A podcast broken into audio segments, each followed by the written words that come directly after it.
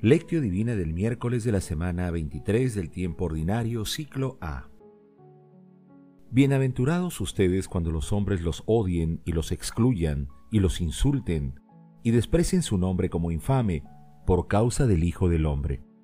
Alégrense ese día y salten de gozo, porque su recompensa será grande en el cielo. Lucas 6, 22 al 23. Oración inicial. Santo Espíritu de Dios, amor del Padre y del Hijo, ilumínanos con tus dones para que podamos comprender los tesoros de la sabiduría que Jesús nos quiere revelar en este día. Otórganos la gracia para meditar los misterios de la palabra y revélanos sus más íntimos secretos. Madre Santísima, intercede ante la Santísima Trinidad por nuestra petición. Ave María Purísima, sin pecado concebida. Lectura. Lectura del Santo Evangelio según San Lucas capítulo 6 versículo del 20 al 26.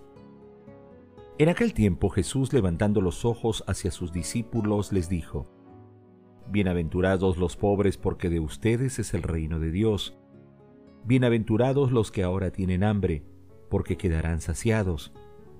Bienaventurados los que ahora lloran, porque reirán.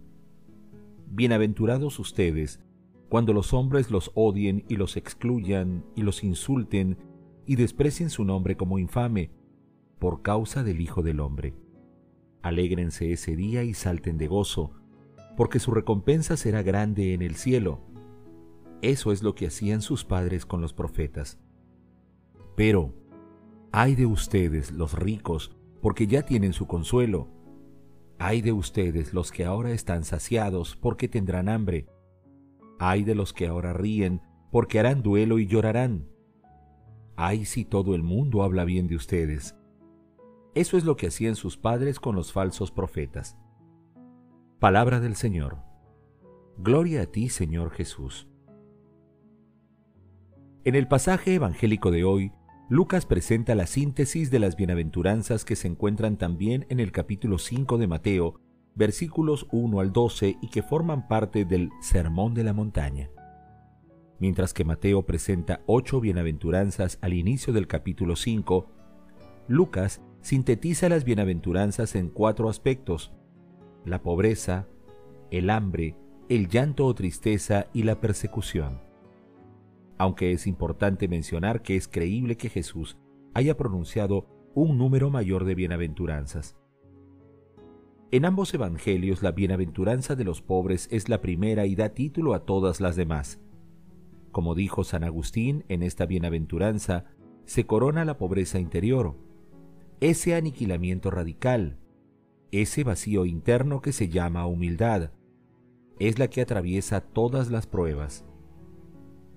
Papini dijo, En aquel monte humilde Jesús hizo ver que el mundo no tiene fin ni confín, y escribió en la carne de los corazones, no en piedra como lo hizo Yahvé, el canto del hombre nuevo, el himno de la soberana excelencia.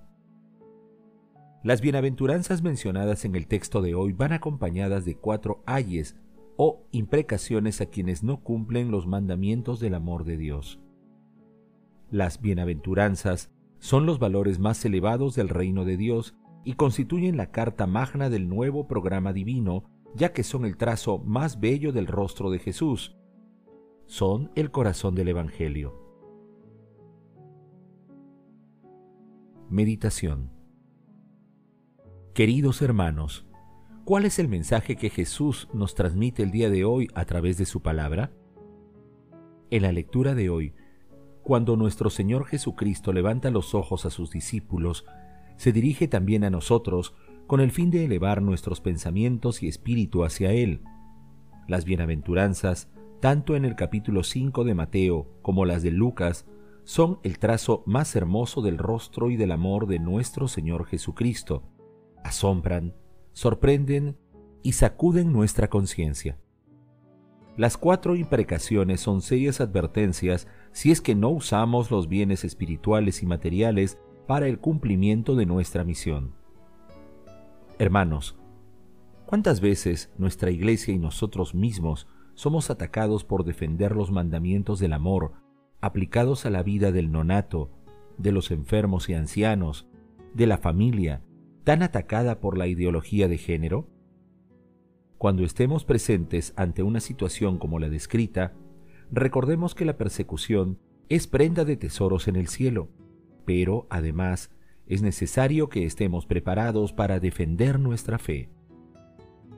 Hermanos, meditando la lectura respondamos, ¿cómo actuamos con las personas más pobres? ¿Con aquellas que tienen hambre de Dios, con quienes lloran? ¿Cómo actuamos cuando somos atacados por nuestras creencias cristianas, especialmente cuando defendemos la vida y la familia?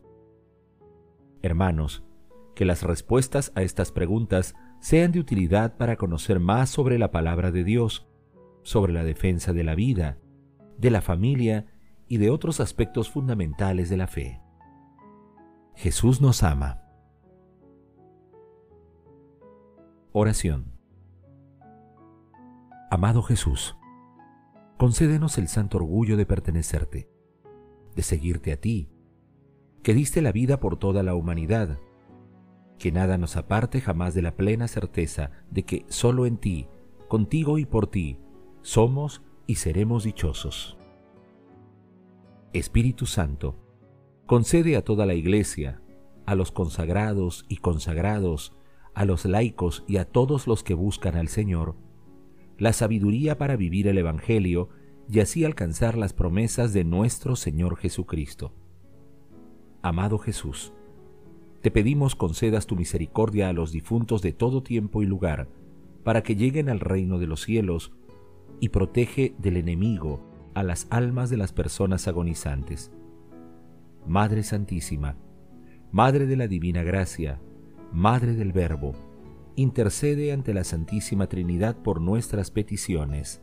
Amén. Contemplación y acción Hermanos, contemplemos a nuestro Señor Jesucristo la lectura de un escrito de San Francisco y de Santa Clara de Asís. Dichoso el siervo que no se enaltece más por el bien que el Señor dice y obra por su medio, que por el que dice y obra por medio de otra persona. Comete pecado quien prefiere recibir de su prójimo, mientras él no quiere dar de sí al Señor Dios. Dichoso el que soporta a su prójimo en su fragilidad, como querría que se le soportara a él si estuviese en caso semejante. Dichoso el siervo que restituye todos los bienes al Señor Dios, porque quien se reserva algo para sí, esconde en sí mismo el dinero de su Señor Dios, y lo que creía tener se le quitará. Dichoso el siervo capaz de soportar con igual paciencia la instrucción, acusación y reprensión que le viene de otro como la que se da a sí mismo. Dichoso el siervo que al ser reprendido acata benignamente, se somete con modestia, confiesa humildemente y expía de buen grado. Dichos el siervo que no tiene prisa para excusarse y soporta humildemente el zorrojo y la reprensión por un pecado en el que no tiene culpa. Queridos hermanos, hagamos el compromiso de preparar nuestro corazón y mente para defender nuestra fe. Con nuestras obras, seamos fieles portadores de la palabra de nuestro Señor Jesucristo hacia los destinatarios de las bienaventuranzas. Ayudemos a las personas que aún no conocen a Dios a acercarse a Él y que experimenten su acción sanadora y liberadora. Glorifiquemos a la Santísima Trinidad con nuestras vidas. Oración final. Gracias Señor Jesús por tu palabra de vida eterna. Que el Espíritu Santo nos ilumine para que tu palabra penetre a lo más profundo de nuestras almas y se convierta en acción. Dios glorioso, escucha nuestra oración. Bendito seas por los siglos de los siglos. Madre Santísima, intercede ante la Santísima Trinidad por nuestra petición. Amén.